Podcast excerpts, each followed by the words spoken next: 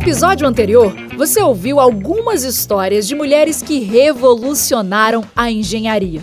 Hoje vamos conhecer a história da engenharia no Brasil e aqui no Espírito Santo. Elas na Engenharia é um podcast apresentado por ArcelorMittal. Já sabemos que a engenharia está no nosso dia a dia desde que o mundo é mundo. Mas como surgiu aqui no nosso Brasilzão? Como surgiu o curso superior? Parece que o primeiro estabelecimento de ensino do mundo foi fundado em Paris em 1747, no século XVIII. Lá se ministrou um curso regular de engenharia. Ainda na França, em 1795, foi fundada a famosa École Polytechnique, que se tornou o modelo de outras escolas de engenharia pelo mundo afora. O nascimento da engenharia propriamente dita coincidiu com dois grandes acontecimentos do século XVIII: a Revolução Industrial e o Iluminismo que foi um movimento filosófico e cultural transformador e promoveu uma mudança completa na mentalidade científica. E para entender melhor esse contexto, a gente tem o prazer de convidar aqui agora a grandiosa professora de história Silvana Azevedo Cruz. Ela já esteve no primeiro episódio com a gente, vocês lembram dela? Pois é, a Silvana vai chegar junto aqui da gente agora e compartilhar um, um pouquinho mais sobre esse contexto. Então, vou te pedir, Silvana, para falar para a gente sobre o iluminismo e já te agradeço pela sua colaboração. Ei, Luana, eu aqui de novo te agradeço mais uma vez o convite e hoje nós vamos falar a respeito aí do iluminismo iluminismos teóricos, os avanços tecnológicos que surgiram, o desenvolvimento do próprio curso de engenharia ao longo dos séculos aí. Então vamos começar falando do iluminismo. O iluminismo foi um movimento político e econômico e filosófico também muito importante que surge na Europa no século XVIII. E esse iluminismo, ele traz uma coisa muito importante para nós, que é o desenvolvimento da ciência e da razão. E isso passa a ser e passa a difundir a ideia que esse método científico e racional poderia ser utilizado com sucesso em todas as áreas da vida do homem, levando ao progresso e olha só que maravilha, e até a felicidade. O John Locke, que é um dos teóricos dessa época, ele defende também assim que o homem tem que ser feliz, ele é um dos precursores desse iluminismo. E a própria política, ela se apropria da ideia de, de razão como a mais benéfica para a sociedade em geral, em contraponto ao que existia antes, que é a mera autoridade né, do, do, do rei, ao Estado absolutista, aquela economia com a intervenção plena do Estado. E a partir daí a gente começa a perceber que surgem reis que tem uma orientação iluminista. E esses reis que surgem com essa orientação iluminista, eles pegam, eles absorvem algumas ideias. E quando eles absorvem ideias como o fim da pena de morte, uma liberdade maior na leitura, é claro que a gente não precisa esperar muito, né, que não vai ter a defesa de um, um voto pleno por esses reis, né? eles se camuflam das ideias iluministas e eles passam a ser chamados de déspotas esclarecidos, mas de qualquer forma é um avanço. Fundamental compreender tudo isso, né? Silvana, e nesse período surgiram muitos pensadores importantes. Você pode falar para a gente quais se destacaram mais? Nós temos vários assim que se destacam. O John Locke, que eu falei dele aqui um pouquinho, que ele defende a felicidade, ele foi um grande defensor do ideal revolucionário, da luta pela liberdade e ele falava que o homem só seria livre o dia que o homem se sentisse livre. Então ele tinha que se separar, romper com as amarras do colonialismo, da imposição do Estado absolutista, e ele acaba sendo precursor, um dos precursores desse movimento espetacular que vai surgir. E uma outra pessoa que se destaca, um filósofo, matemático também que se destaca e que procurou unir as duas áreas, a filosofia e a matemática e a física, foi o René Descartes. E o René Descartes, ele vem de uma família rica, porque tem uma coisa que é importante que a gente fale, é que, querendo ou não, as letras, desde essa época, e, e às vezes a gente percebe é, esse benefício né, para as camadas sociais que têm mais abundância financeira, isso até hoje, e desde aquela época a gente vê que eles surgem de famílias com poder aquisitivo melhor. René Descartes foi uma pessoa que nasce num berço assim de ouro, estuda fora, é um francês, e aí ele começa a pesquisar sobre a ótica, a natureza da luz, leis da refração, meteorologia, e ele fala porque agora é o abandono pleno e total da influência religiosa porque é o desenvolvimento científico e racional. Então, ele fala que tem que ter metodologia para chegar à verdade plena. E ele usa assim, a observação, a experiência, e ele chega até à presença das coordenadas cartesianas que a gente estuda na escola até hoje. Né? E uma coisa importante, porque ele é seguidor de Platão, ele vira e fala que a gente nasce imbuído de, do conhecimento dessa razão. A razão ela faz parte do homem. Ele fala que a gente tem uns insights. Então, quer dizer, o homem é por si só um ser racional. Então, ele está pronto para o desenvolvimento de uma metodologia para chegar à verdade total de todas as coisas, na matemática, na física e por aí vai. É dele a máxima, penso, logo existo. Ou pelo menos ela ficou famosa com o Descartes. E aí nós temos também o John Locke. E o John Locke ele tem uma diferença em relação a René Descartes. Ele vira e fala: não, a gente não nasce imbuído de conhecimento. A gente nasce feito uma tábula rasa. E é quando ele fala que a gente nasce feito uma tábula rasa, ele fala que com o desenvolvimento dos nossos sentidos, nós vamos também desenvolvendo a nossa razão e o nosso conhecimento. Então, ele vai falar do direito à resistência, insurreição, luta contra o abuso da autoridade. Ele fala que a tirania não pode ser aceita, o povo tem que se colocar em estado de guerra contra ela. E fala o seguinte também, já defendendo aí a propriedade privada, que a felicidade do homem ela vem com a liberdade dele e com o direito dele ter a propriedade privada. E é importante que ele já preconiza também a divisão dos três poderes, né, o legislativo, executivo e judiciário. A teoria plena não é dele, mas ele já preconiza isso. Nesse período também um outro grande conhecido da gente é o Isaac Newton, também contribuindo aí na física, na matemática, até que ele chega aí à grande lei da gravitação universal. As leis da natureza, que é muito importante a gente perceber o domínio do homem sobre a natureza. E o homem, ele alcança assim um, um, apogeu nesse momento, porque ele passa a controlar, ele entende as forças da natureza e passa a usar as forças da natureza, os benefícios dela, em causa própria, e sempre através da metodologia. Né? E aí evoluindo aí dentro desse, desse contexto, a gente chega também ao Montesquieu, que é um teórico político. E o Montesquieu fala muito, muito bacana, que ele fala assim, a maioria dos homens é mais capaz de grandes ações do que de boas ações. Ele fala da necessidade da grandeza do homem. E é ele que vai defender o que a gente está vivendo aí até hoje, que é a divisão dos três poderes, é o processo de independência desses, desses poderes também. E ele fala o seguinte: liberdade. O que é a liberdade? Né? A liberdade é o direito que a gente tem de fazer tudo quanto as leis nos permitem. Né? E aí vem o Voltaire, um ousado, crítico, satírico, irônico, e defende a liberdade de expressão, a liberdade de pensamento e a abolição da tortura. Ele tem uma, umas máximas assim, que ele vira e fala assim: um homem só será feliz no dia em que o último rei morrer enforcado nas tripas do último Papa, porque nesse momento ele está fazendo também uma crítica àquela ideia que todas as pessoas tinham do medo, do amor, que se misturavam e evitavam o desenvolvimento da razão e da ciência. Quando tudo você destinava a Deus todas as mudanças, né, que poderiam existir através do próprio homem. E ele vai ser um, um árduo defensor da, da liberdade de expressão.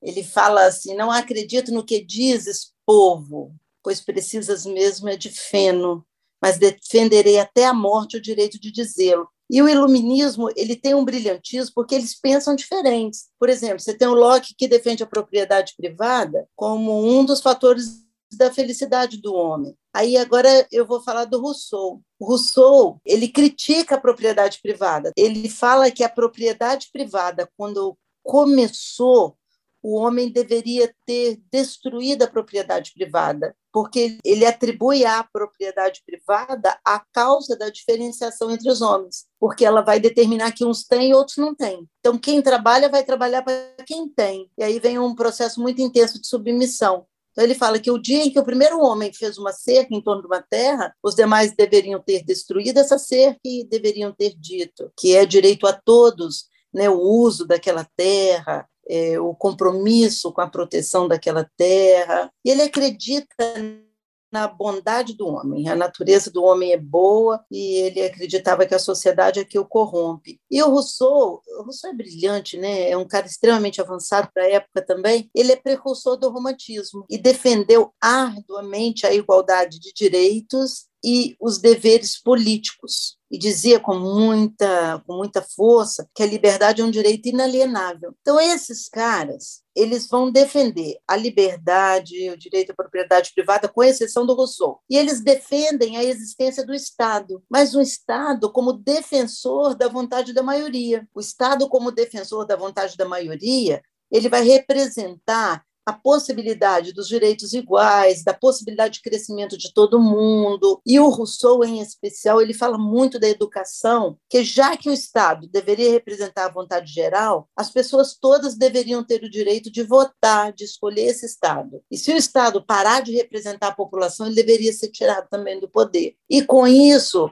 ele defende também a educação, a difusão da educação para todo mundo, mas ele, ele traz na história dele uma posição interessante em relação às mulheres, que é você fica achando que ele vai propor uma grande mudança e tudo mais, ele ainda aceita o pertencimento da mulher ao homem, a mulher afável para agradar mais o homem. Então ele assim, eles como um todo, eles ainda não impulsionam a mulher para o mercado de trabalho, mas querendo ou não, a ideia e a defesa deles da liberdade, do direito a todos, vai acabar influenciando futuros movimentos que vão surgir, a futura luta da mulher para ingressar no mercado de trabalho, para tentar um salário que se assemelhe ao dos homens.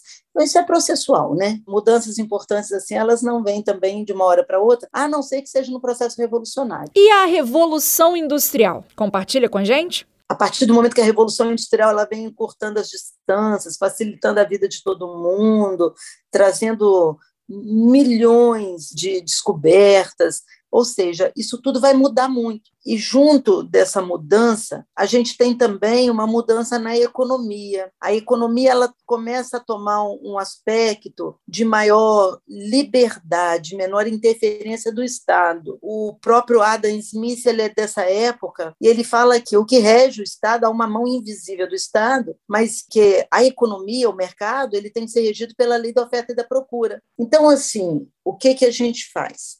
Dando uma passada nesses teóricos. A liberdade de expressão, a liberdade de pensamento, a liberdade econômica contra as tiranias absolutistas, a defesa da propriedade privada, a soberania popular, a divisão dos três poderes. Né? O Rousseau é muito, muito claro quando ele defende a democracia em pleno momento da época do, do, absolutismo. E aí isso chega até o Brasil, influenciando aí a Inconfidência Mineira, a Conjuração Baiana, elas recebem essa influência desse período. E nesse momento, o que, que a gente percebe? São lançadas bases de emancipação e direitos iguais para as mulheres também, para todos, mas todos para as mulheres também apesar delas ainda não terem conseguido é, a representação política, né?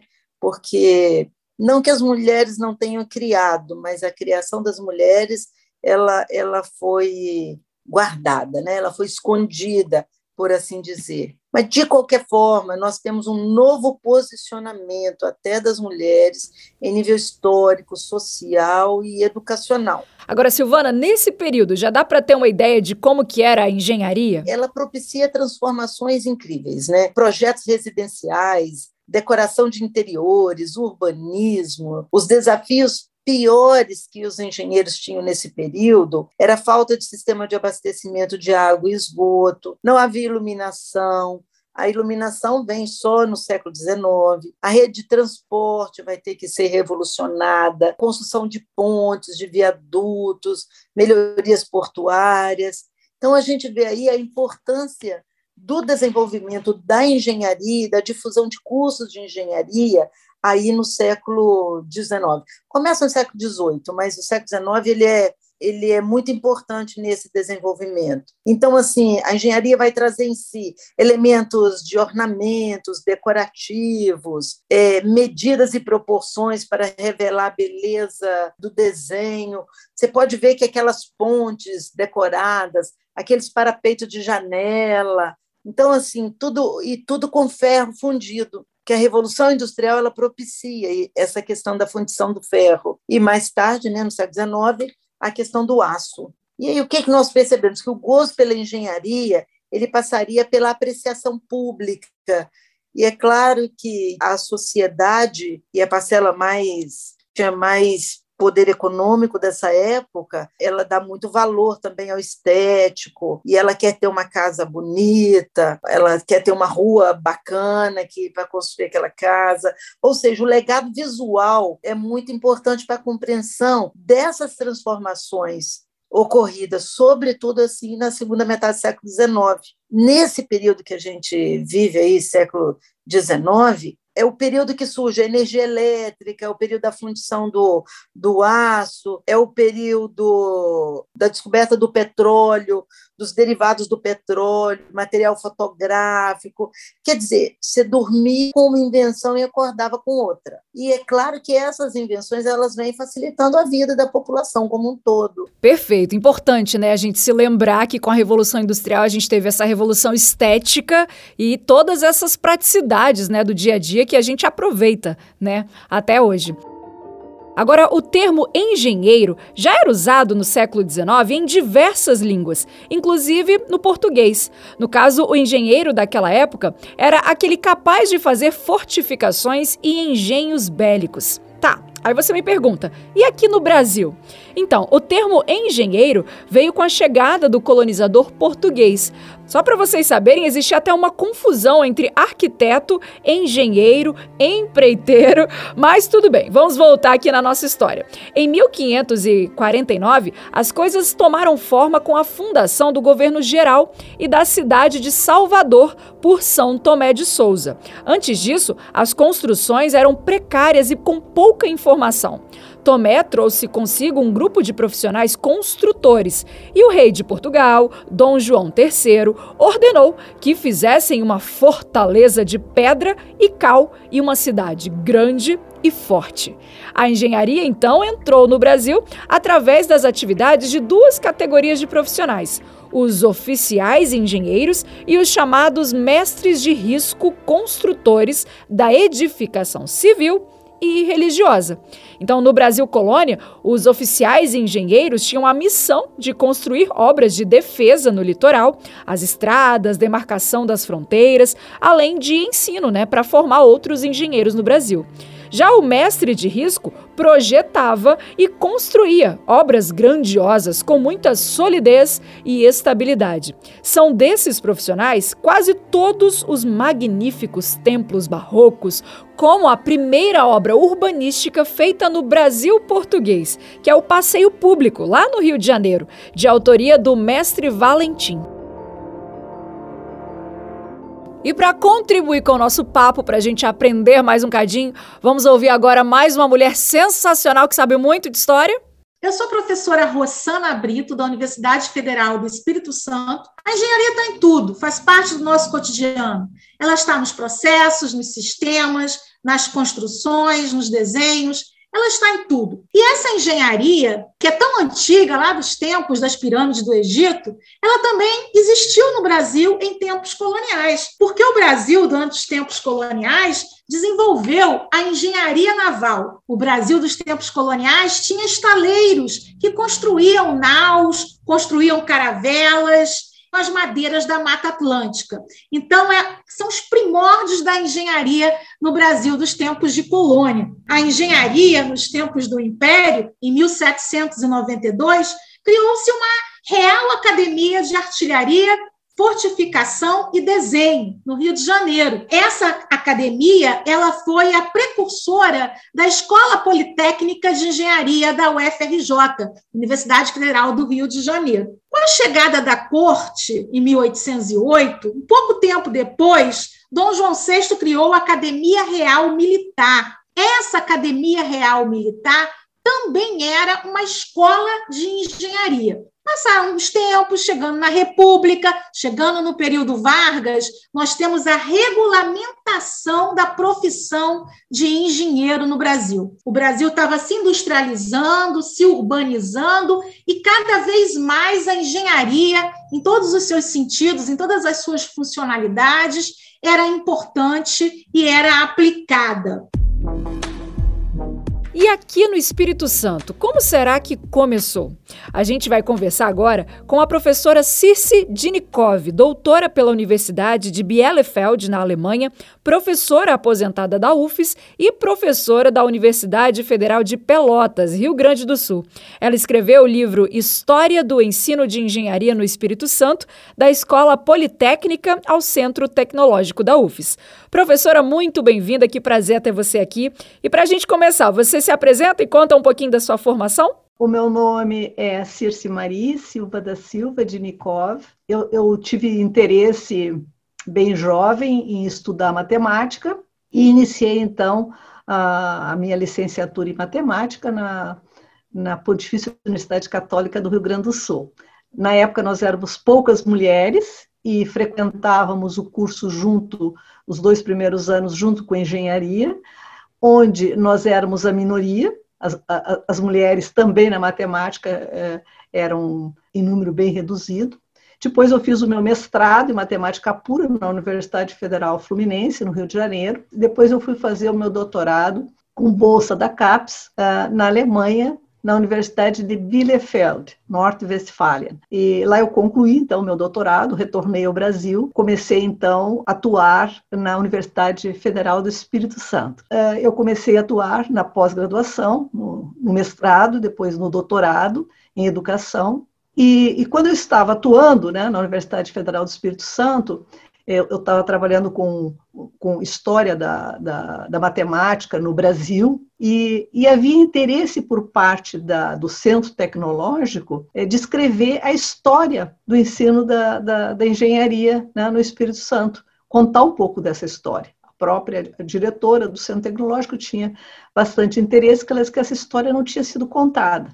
Então, eu, juntamente com o meu colega, o professor João Eudes Pinheiro, que é meu parceiro na escrita do, do livro, que nós produzimos, começamos, então, a, a um trabalho uh, amplo no, nos arquivos, nos arquivos da universidade. Então, nós fizemos um, um trabalho documental com os arquivos, né, com todo o material que ainda existia sobre, sobre a escola politécnica, e também com entrevistas. Nós fizemos muitas entrevistas com os professores da, do Centro Tecnológico, tanto professores quanto professoras do Centro Tecnológico.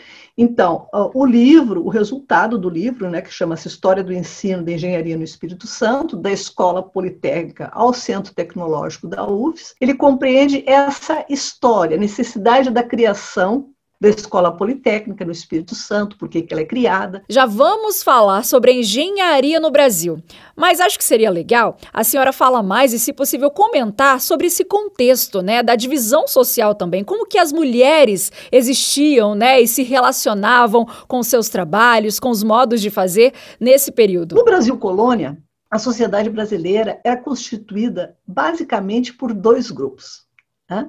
Os proprietários das grandes extensões de terra e os escravos. Na metade do século XVIII, começa a surgir uma pequena burguesia. Essa era formada por comerciantes e proprietários de mineração. E não existia, naturalmente, até início do século XIX, até a chegada de Dom João VI, nenhuma escola superior, nenhuma educação superior e nem tampouco uma universidade. Então, o que, que acontecia?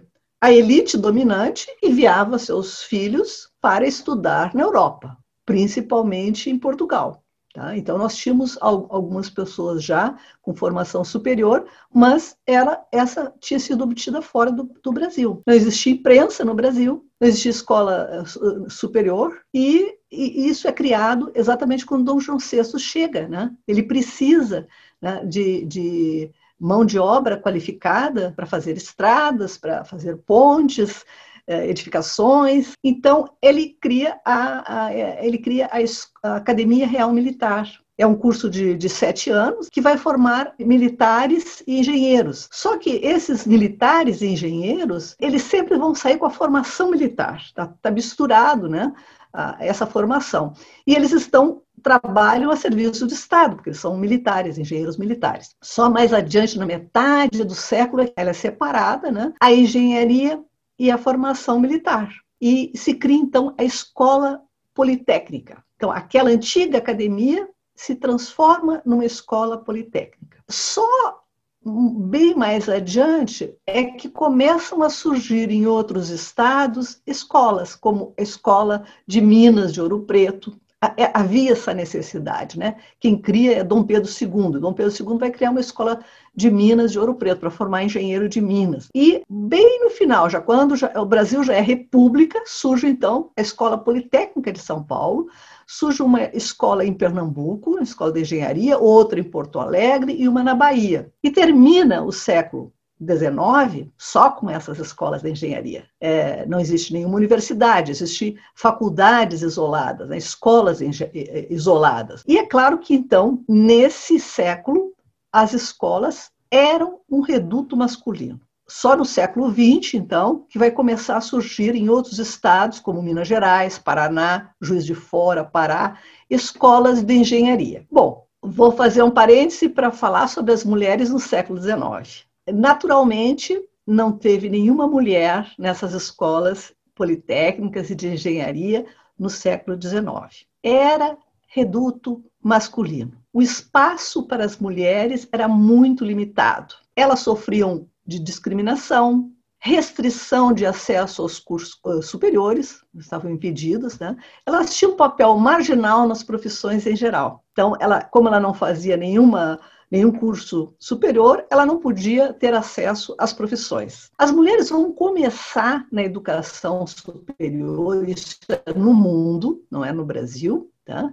com uh, raríssimos casos, tá? elas vão ingressar pela medicina. A medicina é que será a, aquela escola superior que vai dar alguma abertura para as mulheres, mas elas são raríssimas. Uma lá nos Estados Unidos, depois na Suíça. Suíça era um, um país mais aberto para as mulheres, então começam a, a, as russas viajam para lá, tem formação, as próprias suíças, né? E pouquíssimos casos, por exemplo, na Itália, apenas uma uma mulher conseguiu no século XIX ingressar no curso de medicina. Mas aqui no Brasil teve uma mulher que conseguiu, uma brasileira que conseguiu frequentar no século XIX a escola de medicina. Na engenharia, como expliquei, nada. E além de tudo, havia uma crença da superioridade masculina com relação à inteligência, né? Então, os homens seriam mais inteligentes do que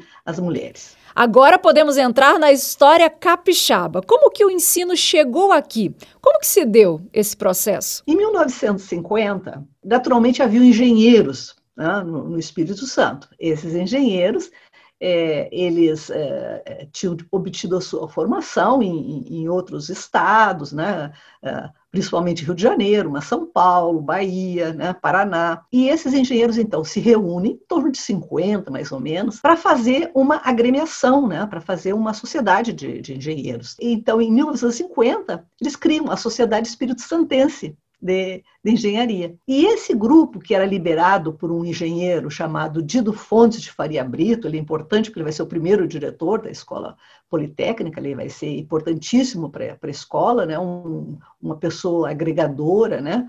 E, e, são eles que vão sugerir, então, a criação de uma escola de engenharia no, no, Estado. Essa iniciativa de criar uma escola de engenharia ia em encontro da intenção de expansão do ensino superior no Espírito Santo, que estava em consonância com uma perspectiva modernizante da política do, do então governador Jones dos Santos Neves, que foi governador de 52 a 54. Então, é criada em 1951, né? Uma escola chamada Escola Politécnica do Espírito Santo, que era mantida pelo governo estadual, era o governo que mantinha, ela estava vinculada à Secretaria de Educação e ela depois vai ser incorporada, que se chamou Universidade do Espírito Santo. Os professores, então, que vão formar esse primeiro corpo docente, né, é, são uh, o Dido Fontes, né? E inclusive depois vem do, do Paraná, com formação no Paraná, o, o, o professor Eliezer Batista da Silva, que foi presidente da Vale, depois ele foi ministro de governo. Esses, então, esses professores começam esse curso. E de 1951 até a segunda metade do, da década de 70, o, ensino eh, realizava-se de uma forma assim, profissionalizante, mas ainda não existia uma preocupação com a pesquisa. É, não existiam também cursos de pós-graduação. Esses, esses professores vão formar, então, os, os professores que virão as próprias formação para atuarem na própria escola. Então, a década de 1970 vai mudar sensivelmente o, o, o panorama no Espírito Santo. Por quê? porque começa a implantação dos grandes projetos industriais no estado. Com o ritmo acelerado de desenvolvimento da Vale, Companhia Vale do, do Rio Doce, né? A implantação de projetos de eletrificação, entre outros, vai demandar a formação de engenheiros especializados. Assim como ocorreu com o primeiro curso, que foi é, de engenharia civil, embora eles tivessem a pretensão de abrir cinco especialidades no início, isso não se concretizou, foi só engenharia civil. Então, com essa demanda da, da indústria, começa a formação de engenheiros eletricistas e mecânicos para suprir as demandas do mercado. Em 71, então, a Escola Politécnica se transforma em centro tecnológico, então ela fica dentro da Universidade Federal do Espírito Santo, aí já é curso tecnológico, ela se reestrutura diferente, começam então os departamentos e, e surgem uh, novos cursos, a engenharia elétrica e, e a engenharia mecânica. No livro tem um capítulo só sobre as mulheres da engenharia. Acho que você se debruçou aí nessa pesquisa, né, esmiuçando essas funções e as invenções das mulheres para chegar nessa profissão, né? Então você pode compartilhar com a gente um pouquinho sobre como que foi esse processo da mulher se percebendo como engenheira? No Brasil, como eu expliquei, século XIX não houve nenhuma participação das mulheres em nenhum curso, não se formou nenhuma engenheira no Brasil, mas em 1919, no Rio de Janeiro, eh, se titulou a primeira engenheira no Brasil, Jovita Garcia de Souza.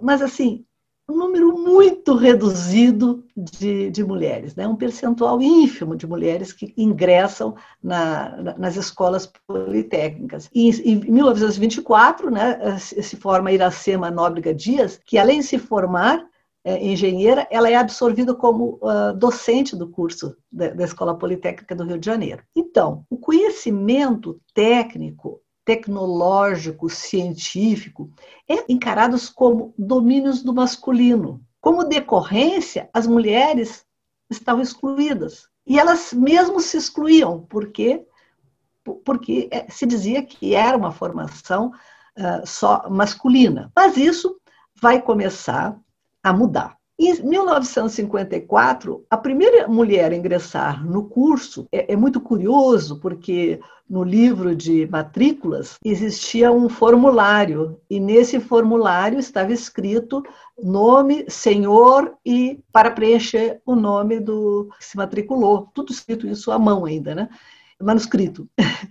E aí eles tiveram que, quando ela, ela ingressou, eles tiveram que substituía o senhor, que estava impresso, por senhorita, porque não tinham previsto que uma senhorita iria ingressar no curso, o curso era masculino, mas ela ingressou e em 1956 já foram três mulheres, dessas se forma em 1960 a Emília Frasson, que depois ela vai se tornar professora de desenho da escola Politécnica, continua um número bastante pequeno ainda na década de 60. Na década de 70 aumenta um pouquinho mais, e aí já tem o curso de engenharia mecânica. Ingressam, então, a Tânia Romano, que foi a primeira engenheira mecânica, e a segunda foi Maria Ângela Loyola de Oliveira. Eu vou falar um pouquinho agora sobre cada uma dessas engenheiras que desempenharam um papel muito importante na engenharia do Espírito Santo. Bom, a professora Maria Ângela, ela, em 2004,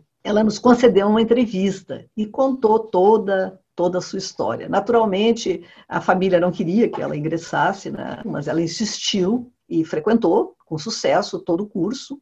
E no final ela foi fazer um estágio numa companhia de cal, empreiteira de cal da, da Vale. E ela disse que ela não sentiu nenhum preconceito com relação aos operários. Os, os, operários a tratavam com todo respeito. Já os colegas engenheiros, de vez em quando, uh, diziam alguma piadinha né, de, de mau gosto, mas os, os, os próprios operários não. Para fazer esse estágio, né, que ocorria no final do curso, tinham 40 candidatos para duas vagas na Vale. Ela, ela conseguiu uma, das, uma dessas vagas, ela concluiu né, o seu estágio, concluiu o seu curso, e era mais ou menos natural que esses estagiários que concluíam com sucesso o estágio fossem contratados como engenheiros, mas não aconteceu com ela.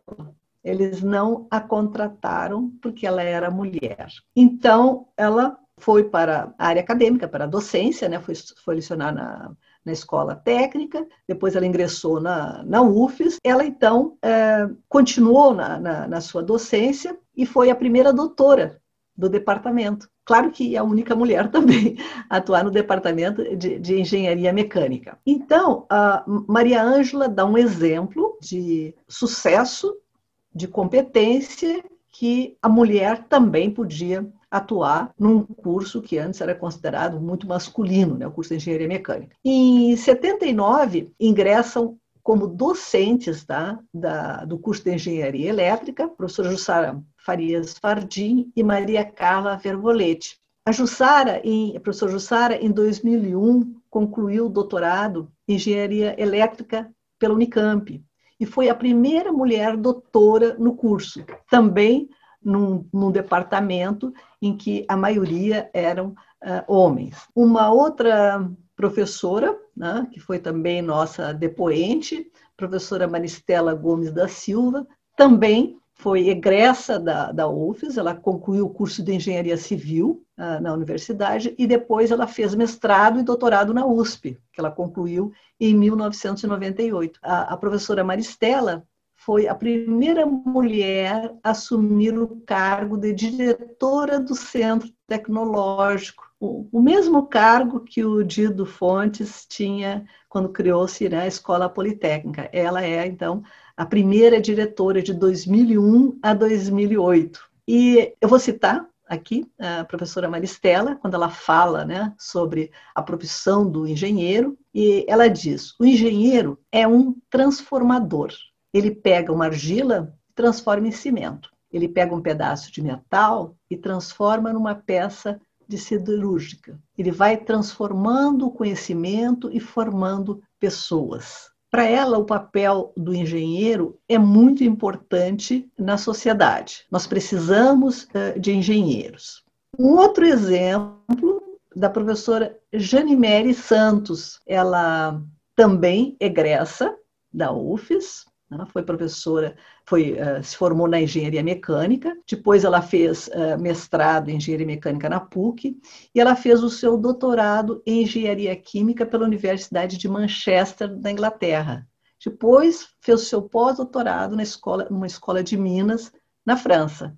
E ela veio, então, a atuar na engenharia ambiental, porque isso é uma outra modalidade da engenharia que foi criada né, na, na universidade, engenharia ambiental. Então, ela nos explicou também em, em, entrevista né, que tem três grupos na engenharia ambiental: a área de poluição do ar, os recursos hídricos e saneamento ambiental. Ela diz, então, na época, né, que o, Brasil estava num bom momento de crescimento. Os engenheiros ambientais e todos os demais eh, estão muito bem. Eles saem da universidade e já conseguem emprego. O engenheiro ambiental, ela dizia, quando vai para o mercado do trabalho, ele dissemina a tecnologia e ele presta serviços que nós normalmente não teríamos acesso. Problemas de ambientais nós temos muito, né, em todo em todo o nosso Brasil. É, no no censo de 2001 a 2007, nós produzimos o livro em 2008, então eu, eu vou falar sobre esse censo.